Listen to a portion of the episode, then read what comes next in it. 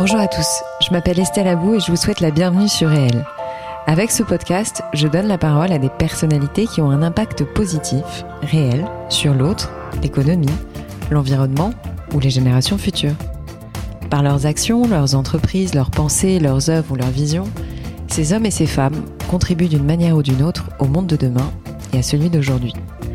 Si vous aimez le podcast et que vous voulez me soutenir dans ma démarche, la meilleure manière de le faire, c'est de vous abonner, de mettre 5 étoiles à l'épisode, de le commenter ou encore d'en parler autour de vous sur les réseaux sociaux et dans la vie réelle.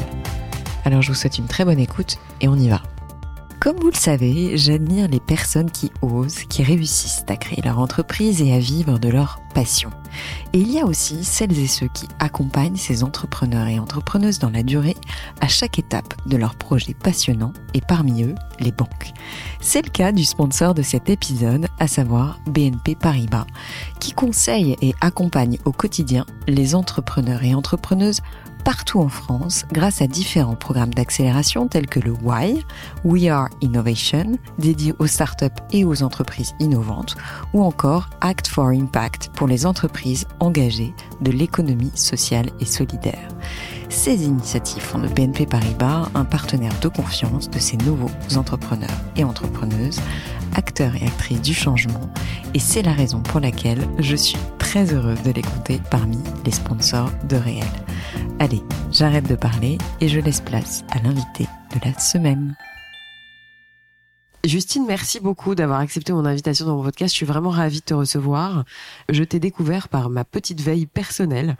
Je cherchais des profils, euh, alors pas forcément féminins. J'avoue qu'au début j'étais tombée sur ton associé, mais j'avoue que c'était plus sur l'aspect euh, transgénérationnel, euh, impact positif. je regarde beaucoup LinkedIn et je suis tombée sur Colette Club, qui est ton entreprise que tu as cofondée avec plusieurs personnes dont on va reparler après et qui s'appelle Colette Club.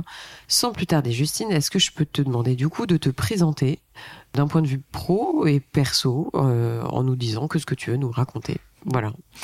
Salut Estelle, merci beaucoup euh, déjà pour l'invitation, ravie d'être là. Euh, donc oui, je suis Justine Renaudet, cofondatrice de Colette, euh, une entreprise que j'ai cofondée il y a un peu plus de deux ans avec mm. plusieurs associés, on pourra en reparler. Mm. Juste quelques mots sur moi, mon parcours pro. Alors j'ai démarré en 2011 chez Blablacar, qui à l'époque était une toute jeune start-up pas très connue qui s'appelait covoiturage.fr.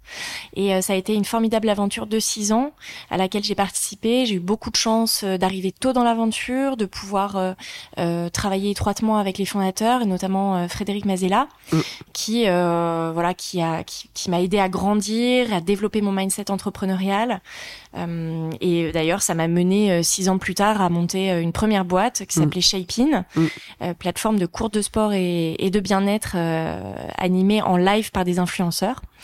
Et puis voilà, première boîte, une super aventure mais quelques erreurs de de baby entrepreneur et, euh, et tout ça m'a mené vers un timing, euh, on peut te le reconnaître quand même. Euh, c'était Enfin, je pense que si t'étais si tombé en plein confinement, ça aurait peut-être euh, décollé un peu plus. Ouais, exactement. C'était juste avant le confinement, quoi. exactement. Et euh, ça, c'est un peu l'anecdote. Parce que euh, t'avais été avant-gardiste, hein. T'as senti le, t'as senti le truc. exactement, parce que donc l'idée, c'était vraiment de donner la possibilité aux gens avec Shapin de faire du sport chez eux ou d'où qu'ils soient et de rester motivés en s'entraînant avec des des coachs influenceurs qu'ils adoraient suivre sur les réseaux. Mm, mm. mais c'est vrai qu'avant le Covid, le sport à la maison derrière un écran, c'était pas quelque chose de, répandu, euh, un usage fréquent en France, contrairement aux US ou au UK. Et donc, euh, ça prenait pas quoi. La proposition de valeur, elle, elle, tombait à plat. C'est ça qui nous a euh, poussé avec mon associé en fait à arrêter, faute de traction. Et puis finalement, on a fait nos meilleurs mois avec Shapin pendant le premier confinement, forcément. Et, et, et, voilà. Mais moi, j'avais déjà bifurqué vers l'aventure Colette, donc sans regret. Mais c'est vrai que c'est c'est marrant de. Ça montre vraiment qu'une boîte, en fait, c'est pas qu'une bonne idée. Il y a aussi une vraie question de timing euh, là-dedans. C'est vrai, je suis d'accord avec toi.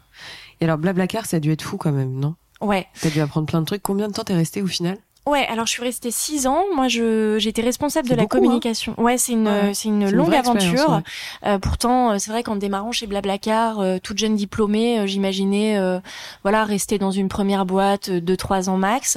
Mais j'ai assez vite senti que j'étais quand même dans un environnement incroyable. Euh, c'est vrai que quand je suis rentrée chez Blablacar, euh, tout le enfin le monde de la start-up, euh, c'était très nouveau pour moi.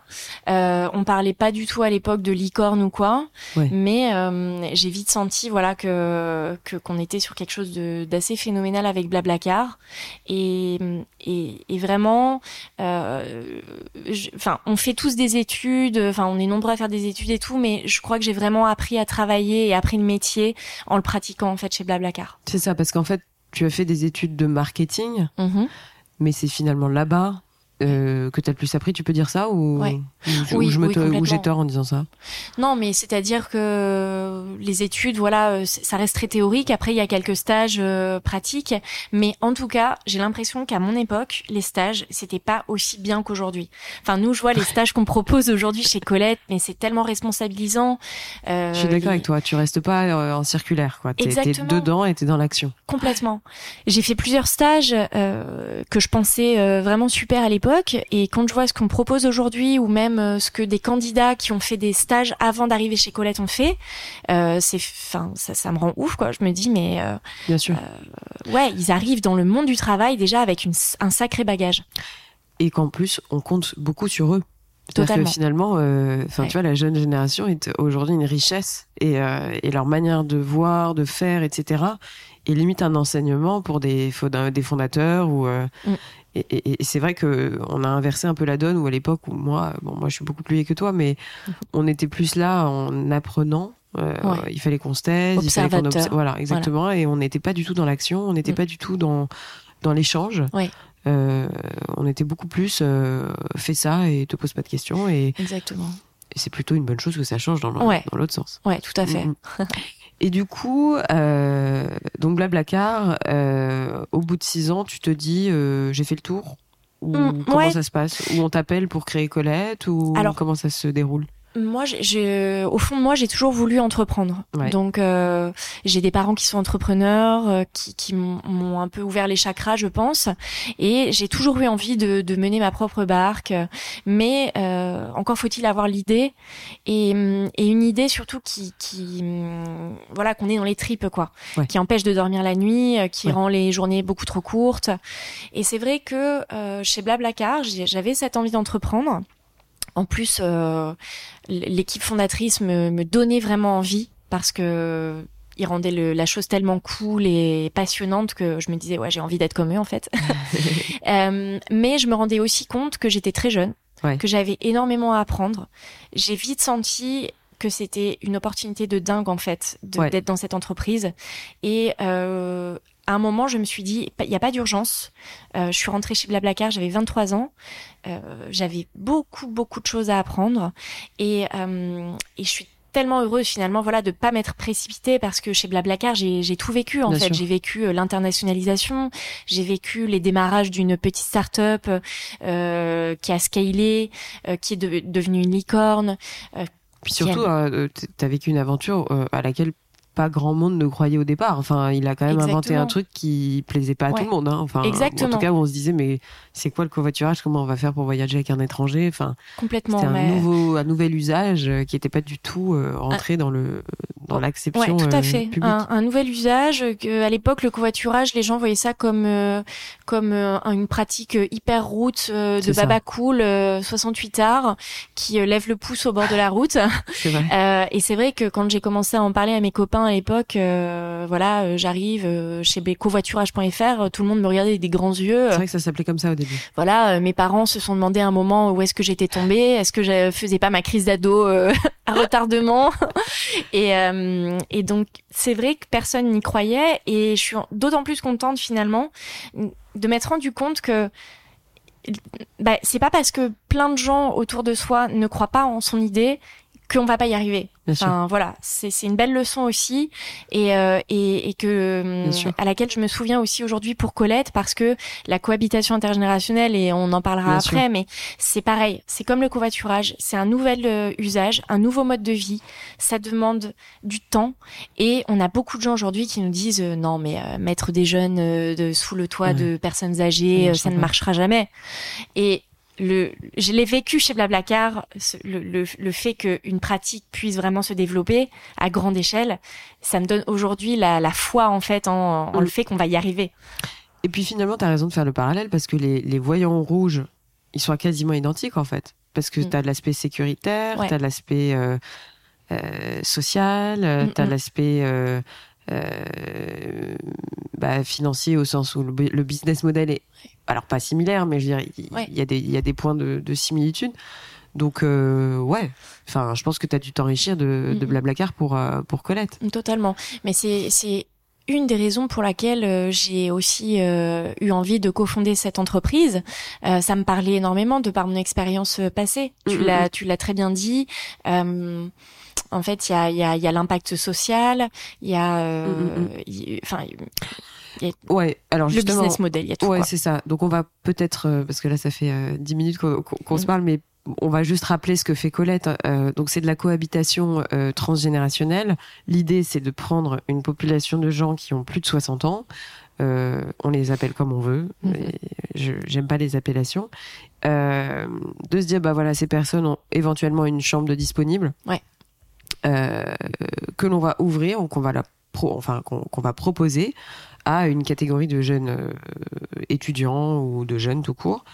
Euh, qui n'ont pas forcément les moyens de se payer un studio en entier ou, euh, ou, qui ont un sujet de logement euh, urbain. Donc, donc c'est ça. Donc en fait, vous avez, je crois, 500 autres, c'est ça? Ouais, alors donc les autres, euh, c'est les personnes qui ont plus de 60 ans. Exactement, c'est ça. Il y a un vrai critère d'âge. Euh, donc tu as très bien résumé. Euh, c'est ça, on aide les jeunes de moins de 30 ans à s'installer chez des autres de 60 ans et plus qui ont une chambre libre à louer chez eux. Ouais. Rien qu'à Paris, on a plus de, de 100 000 seniors qui disposent d'une chambre inoccupée à leur domicile. Mm, mm, mm. Donc nous, notre mission, c'est vraiment de révéler au grand jour ce gisement de logement qui est aujourd'hui inexploité. Complètement. Voilà. Complètement. Donc, euh, euh, c'est parti quand même. Toi, tu m'avais raconté une anecdote euh, avant qu'on se qu'on enregistre, mais sur une dame qui vivait dans ton immeuble, je crois. Et du coup, ça, ça explique un peu la, ta, ta raison d'être au sein de Colette. Mais est-ce que tu peux nous raconter un peu l'anecdote? Parce que c'est assez rigolo. enfin, c'est rigolo. Ouais. Pas forcément rigolo, mais c'est c'est c'est c'est assez marquant. Ouais, tout à fait. Mais souvent on dit que voilà quand on lance une entreprise ça part d'un constat ou d'un besoin personnel. Mm. Moi c'est le cas. Euh, il y a une dizaine d'années j'avais une voisine de palier qui s'appelait euh, Renée qui euh, avait à peu près 75 ans je pense et qui vivait seule dans son logement. Mm-hmm. Et en fait euh, elle était tellement seule qu'elle passait la journée à parler à son poste de radio. C'était la seule interaction finalement qu'elle avait euh, avec quelqu'un dans la journée, hormis quand on la croisait dans l'ascenseur ou d'ailleurs, elle nous tenait la jambe euh, pour nous poser des questions, euh, enfin plus anodines les unes que les autres. enfin pour parler. Donc c'est vrai qu'au début c'était un petit peu une, une blague euh, avec mon copain de, de l'époque. Mm, mm. on trouvait ça hyper loufoque. Et puis bon moi, elle, me, elle, me, gonflait un peu, on peut le dire. Hein. Et, et c'est vrai dès que j'ouvrais la porte, elle était là, elle ouvrait aussi. Enfin un peu oppressant. Mais il y, a, y a un jour où j'ai vraiment eu un déclic et je me suis dit mais en fait cette femme elle est seule à mourir. Elle souffre tellement de solitude qu'elle euh, saute sur la moindre occasion pour parler à quelqu'un. Bien sûr. Je sais pas pourquoi ça ne m'avait pas euh, sauté aux yeux avant, mais il y a vraiment eu un avant et un après. Et à tel point que euh, du jour où je me suis rendu compte de sa solitude, j'ai commencé à voir des personnes âgées seules un peu partout, euh, seules assises dans les parcs euh, euh en pleine journée, seules euh, avec à tirer leur caddie au supermarché. Ça m'a marqué à tel point en fait qu'à ce moment-là, je me suis engagée en tant que bénévole dans une asso qui s'appelle euh, Au bout du fil, dont la mission c'est d'appeler une fois par semaine des personnes âgées qui sont seules. Hum. Et donc ces personnes, elles ont une interaction par semaine avec une personne, un bénévole de l'assaut qui les appelle pendant 10 minutes. Ça existe encore? Ça existe encore. Et euh, rien, rien que d'y penser, en fait, ça me, ça me fait froid dans le dos parce que je me dis, mais une vie où euh, tu attends toute la semaine ton appel téléphonique de 10 minutes et il nous disait bien surtout c'est pas plus de 10 minutes parce qu'évidemment il y avait un nombre incalculable de, de personnes âgées à appeler. Ouais. Bref, tout ça euh, m'a fait dire à un moment qu'il y avait un vrai problème de solitude et d'isolement chez les personnes Bien sûr. âgées. Moi, à l'époque, je bossais chez Blablacar, donc j'avais pas prévu euh, spécialement de, de changer de métier ou quoi, mais je m'étais toujours dit, un jour, il faudra que je m'attaque à ce problème de la solitude des seniors, parce qu'il y a un vrai problème de société. Bien sûr. Et c'est vrai que quand euh, mes autres associés m'ont contacté à la fin de l'aventure Shape-in euh, pour me pitcher le projet, ça a fait tilt immédiatement. Je me suis rappelé de René et je me suis dit allez René, c'est maintenant. allez, on attaque le problème et euh, j'ai été convaincue mais mais vraiment mais en une minute Ouais. de rejoindre l'aventure. Et juste pour l'anecdote quand même, on était euh, quand j'ai rejoint Colette, on était en plein confinement, le premier euh, de 2020, et j'avais tellement envie de me lancer là-dedans, c'était le bon moment, que avant même de rencontrer en, en personne euh, mes, mes, mes associés actuels euh, et de bosser avec eux, je me suis jetée corps et âme dans l'aventure et je voilà, C'est eux qui sont venus te chercher? Ouais, tout à fait. Ok. Euh, tu les connaissais par ailleurs ou euh, Non, pas du non tout. euh, je les connaissais pas. On- Ils m'ont contacté en fait sur euh, sur LinkedIn. Ils cherchaient en fait un profil euh, euh, comme le mien, Ouais. marketing, euh, brand, euh, avec l'aspect communautaire aussi, puis marketplace. D'accord. Bref, je, je réunissais un peu tous les euh, tous les tous les points et, hum, et donc ils m'ont contacté sur LinkedIn, euh, Ouais. tout simplement. Alors justement, en parlant de marketplace, euh, est-ce que tu peux nous parler un peu du modèle économique Ouais. Ouais. C'est-à-dire comment ça fonctionne concrètement Mm, mm. Donc nous, on développe une euh, plateforme en ligne qui permet de faire euh, matcher l'offre de chambre chez Mm. les seniors avec une demande de logement des jeunes. D'accord. Euh, C'est le Tinder de la chambre. euh, voilà, c'est ça. la chambre euh, en location d'ailleurs, on peut Oh. dire ça. Et exactement, c'est de la chambre chez l'habitant, la location chez l'habitant. Ouais. La différence majeure de notre plateforme par rapport à d'autres, type par exemple Airbnb, Mm. bon déjà c'est que nous on se positionne sur de la moyenne et longue durée et non du séjour touristique très Ouais, court. bien sûr. Mais Donc Et- moyenne et longue durée, c'est à partir de 3-4 mois, c'est ça? Enfin, voilà, ça, euh, minimum trois mois. Et puis euh, après, ça peut, il n'y a pas de date limite. Euh, mais en moyenne, nous, les cohabitations durent 6-7 mois. six, soit sept les- mois. Soit, euh, soit l'équivalent d'un semestre d'études ou d'un stage de Un fin d'études en fait. Ok. Euh, et donc la, la principale différence, c'est le fait qu'on ait une plateforme enfin une plateforme fermée. C'est-à-dire qu'on ne peut pas avoir des profils de jeunes qui euh, s'inscrivent sur la plateforme et, qui peuvent tout de suite euh, entrer en contact avec des autres, faire leur demande de location. Vous avez a- une vérification préalable Exactement. euh, de l'identité de la personne, etc. Tout à fait. Il y a toute une étape donc de, de ce qu'on appelle le profiling Mhm. qui nous permet euh, à la fois du côté des autres ou du côté des jeunes euh, de s'assurer euh, qu'on est face à des profils de confiance euh, qui répondent de tous les critères, qui sont là pour les bonnes raisons, etc. Et une fois qu'on a validé ça, ils intègrent la plateforme euh, et ils peuvent en effet euh, trouver leur, euh, leur, leur leur location. Ok. Euh, donc en termes de financement ensuite, enfin en termes de modèle, Ouais. euh, il loue au mois ou comment ça se passe? Exactement. Donc euh, le jeune va va louer sa chambre euh, donc en ligne et ensuite tous les mois euh, le loyer transite entre guillemets par Colette Ça et nous par voilà on prélève des frais de service exactement à hauteur de 15% sur le loyer perçu par les autres. D'accord. Et du côté du jeune, euh, il y a des frais aussi de 38 euros par mois euh, de location. Il n'y a pas de frais d'inscription, il n'y a pas de frais de dossier, mais euh, il y a voilà, c'est cette commission qui s'applique. euh, Ok. Et grosso modo, on va dire, euh, je sais pas, en termes de positionnement par rapport aux offres de marché, tu vois, d'un Ouais. studio, mm, mm. vous vous situez à peu près où? Ouais. Tu vois, enfin, combien ça coûte concrètement euh, par rapport à une chambre de bonne ou un studio J'ai pas le terme chambre Ouais. de bonne? Euh, alors nous, on est en- entre 30 et 45 moins cher sur. Paris. Pour te donner une idée, en 2021, le prix moyen mensuel d'un studio d'étudiants de 12 mètres carrés à Paris, c'était 881 euros par mois. Donc, Ouais, complètement Incroyable. hallucinant. Euh, c'est- waouh. Ouais. À chaque fois, je, je m'en remets pas de, de ce Ouais. montant. Euh, et donc nous, tu vois, sur Paris, toute charge comprise, on est aux alentours de 600 euros D'accord. sachant que le prix n'est pas le seul avantage évidemment. Il faut voir que euh, on propose des logements qui sont grands, qui sont spacieux. Oui, c'est ça. C'est Euh, pas comme s'il était enfermé euh, dans 7 mètres carrés, quoi. Exactement. Il y a, il y a évidemment l'accès aux parties communes partagées avec l'hôte, euh, la- une grande cuisine, un salon, parfois même un terrasse, une terrasse, un balcon. Euh, c'est un environnement de travail qui est beaucoup plus agréable et propice à- aux études qu'une chambre de bonne sous les toits avec euh, les toilettes sur le palier, quoi, pour vraiment aller dans le cliché. Mais bon, de nombreux étudiants, c'est leur réalité. Hein. Alors, tout, euh, tout paraît très beau, euh, c'est euh, c'est magique euh, quand on y pense, mais donc il y a après l'aspect, on va dire, un peu plus euh, problématique, ou en tout cas avec, euh, euh, si on regarde par le pendant euh, difficulté, tu vois, enfin c'est parce que quand on, quand on lit ça sur le papier, on se dit waouh, c'est génial, il n'y a pas de sujet, etc. Mais je pense que forcément, tu règles des problèmes toute la journée. Euh, donc du coup, euh, vous êtes assuré par AXA. Moi, je l'ai vu sur le site, donc ça veut dire qu'en gros, c'est une assurance habitation, tout comme euh, un locataire en prend euh, quand il loue un endroit euh, Mm. quelconque. Mais euh, moi, ce qui m'intéresse de, de, de, de, creuser avec toi, c'est euh, c'est quoi vos sujets, tu vois? Mm. Enfin, est-ce que vous Ouais. avez déjà eu des plaintes de la part de vieux euh, Mhm. euh, Pardon, oulala. Il faut pas utiliser le terme de vieux, mais enfin, en tout cas, est-ce que vous Oh, avez si, déjà si, eu des t'inquiète. en tout cas, dans notre vieux. bouche, c'est euh, très, affectu- Oui, oui. très affectueux. Non, mais est-ce que par exemple, je sais pas, tu as eu des retours négatifs, tu vois? Est-ce que parfois euh, l'expérience est mal passée? Est-ce que euh, euh, quand elle se passe mal, ce qui peut arriver, comment vous solutionnez le truc Euh, euh, Quels sont les Mm. gros sujets, tu vois, en termes d'évolution? Est-ce que c'est le recrutement? Est-ce que c'est, je sais pas, l'expansion géographique? Enfin, voilà, quelles sont les on va dire les, zones de risque? On va, on va pas parler de SWOT, mais euh, mais tu vois, enfin en gros, euh, voilà, euh, la face cachée du truc, quoi. Ouais.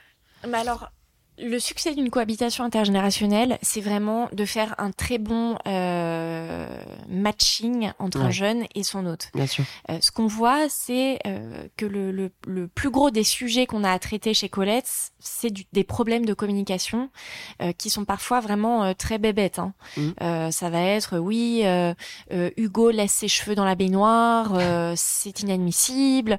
Et en fait, l'hôte se tourne vers nous parce que il, Il ou elle ose n'ose pas. le dire à- aux jeunes. Mm. Euh, donc nous, on est là, hein, ça fait partie de notre proposition de valeur aussi, mais on est là comme médiateur, tiers de confiance, facilitateur de dialogue. quoi. Donc vraiment, le, le gros des sujets, c'est la communication, mais c'est comme dans un couple. Hein, euh, Ouais, bien sûr, voilà, euh, dès que le dialogue est rompu, ça commence à être euh, la cata. c'est. Euh, exactement pareil. Donc nous, voilà, on a ce rôle-là et on arrive à désamorcer euh, les petites bombes grâce à euh, une, euh, Je comprends. une, une- une- être là en, en tant que médiateur et aussi prévenir des problèmes éventuels de communication en envoyant tous les mois des enquêtes auprès de nos binômes pour leur demander est-ce que tout va bien, Ouais. est-ce qu'il y a un sujet en cours ou euh, vous sentez quelque chose qui vous titille? On arrive à les identifier avant que euh, ça devienne ça devienne un très gros Bien sûr. sujet et qu'il faille intervenir. Bien sûr. On est intervenu une seule fois euh, et, euh, et donc maintenant on est très vigilant par rapport à ça. Il se trouve que euh, l'autre ne nous avait pas dit que son l'un de ses fils était encore à la maison. Et donc euh, Ah, tout se passait bien entre l'hôte et le jeune, mais alors entre les deux jeunes, c'était voilà, il y avait vraiment une grosse mésentente, Ouais. Euh, et on a dans ce cas-là relogé le jeune. ok. On a pris nos, nos, nos affaires, on est monté dans une voiture, on a déménagé le jeune. Euh, voilà, nous on est là euh, 7 sur 7, 24 sur 24 pour euh, assister notre communauté. Mais fort heureusement, grâce à tout le profilage qu'on fait en amont et le bon matching, euh, les sujets restent assez euh, rares. Ok. Voilà. Justine, j'ai oublié de te poser une question. Euh, L'entreprise, elle est fondée comment? C'est-à-dire que vous avez levé des fonds, vous avez des actionnaires, vous avez mis de l'argent de votre poche? Euh, Comment ça, comment ça Ouais. s'est fait? Au départ, euh, Enfin, tu nous dis que ce que, que ce qui est officiel. Ouais. Enfin, voilà, tu, je te demande pas de révéler des, des secrets. Au, au départ, on a trois euh, associés euh, originels qui ont mis la main à la poche euh, pour lancer Colette. Alexandre Gosset, Mathieu Vaxelaire et David Josette. Mm. Et dès septembre 2020, on a fait ce qu'on appelle un précide d'un million d'euros. Donc on est allé voir des business angels et des investisseurs et on a réussi à lever auprès d'eux voilà un million d'euros pour lancer Colette et valider en fait euh, la proposition de valeur sur une zone. Voilà. Paris-Île-de-France. Voilà. Donc en fait, Et- ça veut dire qu'il y aura d'autres levées de fonds tu penses? Exactement. Bah là, d'ailleurs, on, on est en train de finaliser notre euh, deuxième euh, tour de table. Euh, J'espère qu'on aura des bonnes nouvelles à annoncer, tu vois, dans quelques jours là. Non, bah, tu me tiendras au courant. Euh, donc du coup, les évolutions de Colette, c'est ça, c'est de, c'est une expansion d'abord géographique. Mm. Enfin, je suppose que vous voulez aller dans d'autres Ouais. villes. Oui, Paris. tout à fait. Ouais, l'expansion euh, au niveau national, sachant qu'on a aussi des ambitions euh, internationales. Hein. Vraiment, Euh, parce que euh, du coup, moi, c'est ça ma question. C'est, ça va être. Est-ce que c'est un modèle duplicable Tu vois, c'est ma vraie question. Je je sais pas si. Quoi que si. Parce que finalement, quand ils, quand ils pensent Blablacar maintenant, euh, Ouais. ils ont pas de sujet à ce niveau-là. Ouais, après, c'est Euh, vrai que après, Blablacar, dans ouais. certains pays, euh, Ça n'a pas, pas ça n'a pas fonctionné. Ouais, ça marche pas. Donc moi, on a la certitude que c'est duplicable. Après, euh, c'est Il vrai il que y a un sujet de culture quand même. Exactement. Mm. Euh, je pense qu'il faudra euh, faire des bonnes études de marché en amont avant de se lancer dans un nouveau pays. Sociologique, ouais. Voilà, exactement. Mais là, en fait, ce qu'on est en train de faire actuellement, c'est justement valider que le playbook finalement parisien, il est duplicable déjà dans d'autres villes de France. Donc ça. là, depuis janvier 2022, on s'est lancé à Lyon et Bordeaux. Ouais. Et euh, actuellement, là, on sait déjà qu'on arrive à trouver des chambres dans ces villes, qu'on arrive à trouver des jeunes, et on est en train de créer des premiers binômes. Donc ça valide encore une fois euh, l'équation économique qu'on a créée sur Paris, le playbook, Bien sûr. euh, et, et- et donc, si on voit que Lyon-Bordeaux, ça mord très très bien, après, on pourra euh, mettre un peu l'accélérateur sur les autres grosses villes de France.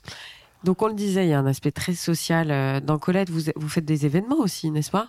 Ouais, Vous tout à réunissez fait. des gens en physique, etc. Ouais. Parce qu'il y a une demande, je suppose quand même, parce que Mm, dans, vos- dans vos hôtes, euh, il y, a, euh, y a des gens qui, je pense, euh, ont envie de rencontrer des nouvelles Ouais. personnes. Enfin, peut-être chez les jeunes aussi, hein, je sais pas, Mm. mais, tout à fait. mais j'imagine qu'ils utilisent Colette comme un club. Exactement. D'où le, d'où le nom. En fait, on s'est toujours appelé euh, Colette Club. On a vu, euh, enfin, très tôt, euh, on s'est dit, Colette, c'est avant tout une communauté. Et, euh, et c'est vrai que rapidement, notre communauté d'hôtes nous a manifesté le, l'envie, le désir de, de rencontrer, de se rencontrer entre eux, Ouais. de, de booster leur, leur vie sociale, de se faire des nouveaux amis. Et on a commencé en fait à créer ce club Colette, euh, qui est un peu un, une plateforme de, de rencontres amicales, d'activités entre seniors. Euh, on l'a développé d'abord pour notre communauté d'hôtes et très rapidement on s'est rendu compte que ça plaisait à plein d'autres seniors qui par ailleurs n'avaient pas de chambre à louer mais euh, qui voulaient quand même euh, bénéficier de la communauté. voilà exactement. Et et ce qu'on a réussi à, à- à créer avec Colette, c'est vraiment une marque très forte en, en- en laquelle les, les seniors ont confiance, une marque qu'ils adorent parce qu'on a une identité qui est très euh, très fraîche, euh, très jeune, c'est non stigmatisant Bien sûr.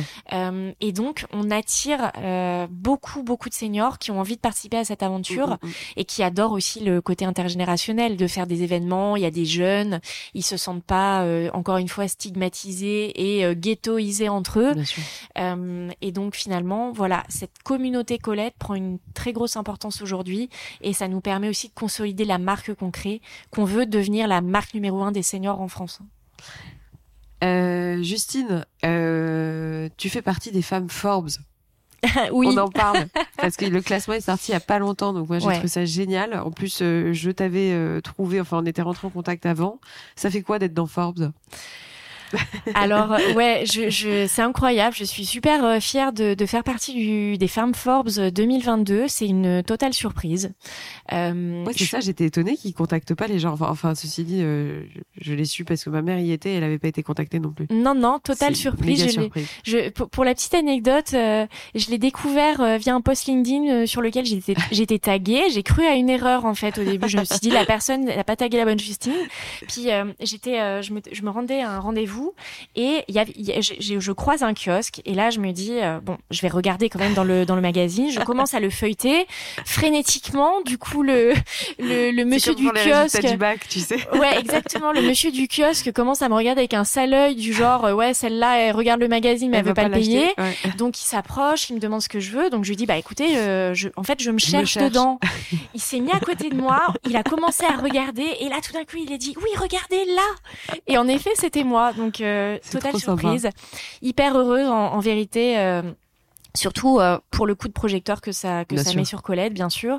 Et je trouve ça vraiment chouette euh, que ce magazine mette en avant des entrepreneurs euh, qui euh, font pas partie de licorne ou du euh, classement Next Bien 40 ou c'est vrai que je trouve qu'on met toujours un peu en avant les, euh, Les grosses boîtes, les grosses scale-up françaises, les success stories, c'est très bien.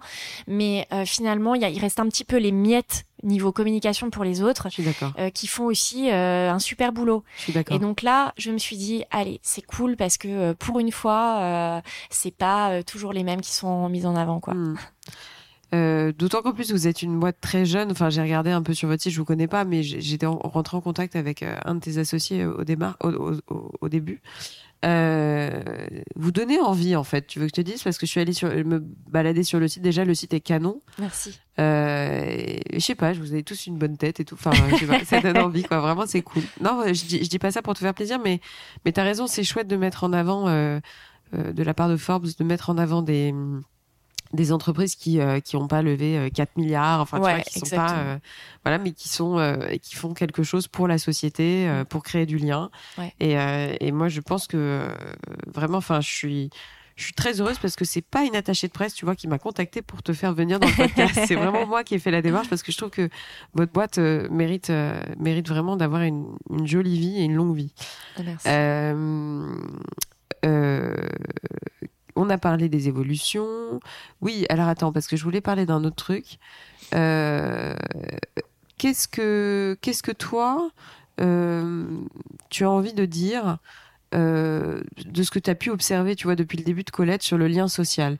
C'est-à-dire que justement, on parle de lien social, mais euh, depuis le confinement, tu as dû sentir, en plus, vous avez lancé Colette en, en confinement, donc euh, je pense que vous avez vraiment vu les besoins de la nouvelle France. Qu'est-ce que tu ressens à ce niveau-là? En Euh. pur feeling, tu vois, enfin la question est large, mais qu'est-ce que tu observes, tu vois, depuis cette période? Alors, ce que j'observe depuis cette période, mais même je dirais depuis que je suis dans cet univers que je connaissais pas avant, c'est vraiment euh, qui- qui- qu'il y a beaucoup de clichés euh, sur les jeunes et, euh, et les vieux, euh, sur euh, le fait que on est face à deux générations qui ne s'entendent pas, qui ne se comprennent pas, qui ne s'apportent pas. Et c'est tout l'inverse qui se passe. Euh, on en a des exemples euh, au quotidien de formidables cohabitations, des, des, des histoires, mais sûr. euh, entre des jeunes et, et leurs hôtes. Et donc, il faut vraiment euh, arrêter avec ce cliché de euh, les jeunes euh, n'aiment pas les vieux, euh, parce que c'est tout l'inverse en fait. Les jeunes sont hyper curieux de des des, des anciens, Bien sûr. euh, envie de comprendre mais, quel était leur mode de vie avant, comment ça se passait, envie d'avoir leurs conseils. Et de la même manière, les seniors, euh, c'est pas des gens bougons et gris euh, et qui sont dans le bus aux heures de pointe pour faire chier le monde. En fait, c'est des, personnes qui euh, ont envie de rester connectées avec le monde, euh, de comprendre comment ça fonctionne aujourd'hui, euh, comment est-ce que on drague aujourd'hui, c'est quoi le vendredi soir d'un jeune de 22 ans aujourd'hui. Donc le constat, en fait, c'est des échanges et beaucoup de bienveillance, de partage et d'envie de, de, de se rencontrer et de se parler, quoi. Bien sûr, bien sûr. Justine, je finis toujours mes interviews avec les mêmes questions, euh, à savoir un coup de cœur, un coup de gueule. Euh, avant, je posais la question de la vision de la France, mais honnêtement, je vais la bazarder cette question parce que à chaque fois, les gens pensent que c'est politique, mais ça n'a rien de politique. Mais on va la mettre de côté maintenant. Non, maintenant, c'est mes conseils de parents. C'est-à-dire que j'ai, euh, depuis que je suis devenue maman, je pose cette question et quand j'ai des profils exceptionnels face à moi, j'ai forcément envie de leur demander quels sont leurs conseils. Tu vois que que tu es un tout petit bébé ou un grand garçon ou euh, une grande fille, mais euh, mais voilà dans l'ordre, euh, t'es pas obligé d'avoir un coup de cœur, t'es pas obligé d'avoir un coup de gueule, et t'es pas obligé de répondre à ma question euh, de conseil de parents. mais les trois ont pas grand chose à voir, mais coup de cœur, ça peut être une série. euh, alors je sais que toi comme moi on n'a pas trop le temps de lire en ce moment, euh, mais du coup c'est euh, voilà ça peut être culturel. Mm, mm. Euh, le coup de gueule, bah, ça porte son nom, euh, comme son nom l'indique, c'est un coup de gueule. Euh, tout le monde n'en a pas. Et, et voilà. Bon, je te Mhm. laisse, je te laisse me répondre. Tu as le temps, tu prends le temps de la réflexion. Il y a, y a aucun, aucun, aucun problème. hein. Alors le coup de gueule, euh, il est très très récent parce qu'il date. euh, J'aime bien parce que tu commences par le coup de gueule. Ouais, pour finir je sur crois une que je l'ai note vu passer. positive. Je l'ai vu passer sur Ouais, LinkedIn, je crois. Vraiment, en fait, euh, un je gros partage. coup de gueule. Voilà, Je je, je- j'ai, j'ai vu ce post de, euh, de, de, de Kylie Jenner, donc euh, l'influenceuse suivie par 359 millions de personnes. Je comprends pas. Euh, donc, je, pour, pour ceux qui nous écoutent, euh, j'explique la photo du poste. On voit donc euh, Kylie Jenner euh, sur le tarmac, à- Dans son petit copain, voilà, à l'aéroport, et euh, entourée de deux jets privés. Et avec en légende, euh, on prend le tien ou le mien? Et ça m'a foutu dans une rage mais pas possible. Je me suis endormie à 1h30 du mat après ça. Euh, parce que je me dis, mais comment en fait des personnes qui sont suivies par autant de gens, dont des ados, peuvent encore prôner ce mode de vie qui va à rebours de tout ce qu'il faut faire aujourd'hui. Je suis d'accord. Euh, et qui, euh, qui en sont fiers, en fait, sont fiers de montrer ça. Alors que pour moi, enfin, je suis peut-être naïve, hein, je vis peut-être dans le monde des bisounours, mais quand tu es suivi par 359 millions de personnes, tu as un devoir d'exemplarité en fait. Et si c'est pas ces personnes-là qui commencent à, à, mettre le pied à l'étrier pour qu'on change de mode de consommation, euh, ça, on n'y arrivera pas quoi. Mais le problème, c'est que tu te bats, à mon avis, contre des. Enfin, je, je, partage mille fois, hein, mais euh, mais là où je, te rejoins complètement, c'est que j'ai un peu l'impression que euh, deux mondes euh, s'opposent aujourd'hui. C'est-à-dire qu'en fait, euh, tu as des gens qui sont conscients et tu as des gens qui sont inconscients. Je pense vraiment que c'est mm-hmm. éveillé et non éveillé, tu vois. Donc, et j'avoue que moi, je, vois beaucoup, beaucoup de trucs qui méritent, enfin, qui me, mm. qui me rendent malade même. Mais à commencer par, si tu veux, des sujets de, de, réseaux sociaux où effectivement, des jeunes hommes et des jeunes femmes sont suivis par d'autres plus jeunes et d'autres hommes ou femmes et, et, ça m'attriste beaucoup et ça, c'est, c'est, euh, euh, ça contribue à, en plus à un abaissement euh, du niveau intellectuel global. Quoi. C'est le nivellement par le bas. exactement. Donc ça, c'était ton coup de gueule que je partage. le coup de cœur, c'est... alors, j'ai un petit bébé de 10 mois, j'en parlerai après. Mais alors, j'ai quand même eu le temps de regarder une série il y a pas longtemps qui s'appelle Une mère parfaite sur Netflix avec Thomas Sisley et Julie Gaillet. Ouais. Et j'ai trouvé que c'était vraiment très bon. Euh, je sais pas pourquoi, euh, depuis euh, quelques années, avec un peu les scandales avec François Hollande et tout, j'avais une, une, assez mauvaise opinion de, de cette comédienne. Je sais pas pourquoi, c'était totalement infondé. et en fait, je l'ai trouvée excellente dans la série. C'est une bonne actrice, elle est, elle est, assez bonne actrice, ouais. Ouais, et, et, et vraiment, je vous conseille, elle est, elle est très agréable à regarder. Il y a que quelques épisodes, donc c'est parfait quand on est parent. Voilà, il n'y a pas huit saisons et 20 épisodes. Ouais, c'est ça. J'aime bien Thomas Sisley. C'est sympathique. Euh, et conseil de parents, du coup. Ouais, alors moi j'ai un, truc à dire? Ouais, j'ai un bébé de, de 10 mois, donc euh, je suis en plein dedans. euh, le conseil, et je pense que ça va pas être une, ça va pas être très original, mais moi ce qui me sauve dans mon quotidien aujourd'hui, c'est la planification. Ouais, l'organisation. Euh, exactement. L'anticipation. L'anticipation, c'est ça. Euh, pour pouvoir assurer tous les rôles, euh, le rôle de entrepreneuse, le rôle de maman, le rôle de femme, le rôle, le rôle d'amie et tout ce qu'on veut. ça demande d'être programmé à l'avance en fait pour pouvoir tout faire. Donc, je suis une adepte des to-do list et surtout de bloquer les créneaux dans l'agenda à l'avance. donc voilà, planification, c'est le mot, le mot d'ordre. T'as raison, t'as entièrement raison, et d'autant qu'en plus, euh, ça, ça, ça, va crescendo après. Oh là, plus ça grandit, plus c'est... bah écoute Justine, merci beaucoup en tout cas d'avoir participé à, à, à Réel. J'étais vraiment ravie de te recevoir. Je, comme je te le dis, je, je te souhaite euh, beaucoup de réussite euh, à toi et, et, tes associés pour Colette. Et tu reviens quand tu veux dans le podcast. Merci beaucoup Estelle et à bientôt. Alors. À bientôt, bye bye. Voilà les amis, c'est la fin de cette interview, j'espère qu'elle vous a plu. Si c'est le cas, n'oubliez pas de partager l'épisode via les plateformes d'écoute comme Acast, Apple Podcast, Spotify ou votre application de podcast préférée. Le partage et la notation du podcast sont super importantes pour moi, donc je compte sur vous pour mettre des étoiles et des commentaires là où c'est possible. Pour vos suggestions d'invités, n'hésitez pas, je suis joignable sur le compte Instagram du podcast, Réel Podcast. Merci encore à toutes et à tous d'être de plus en plus nombreux à écouter Réel et à très vite pour un prochain épisode.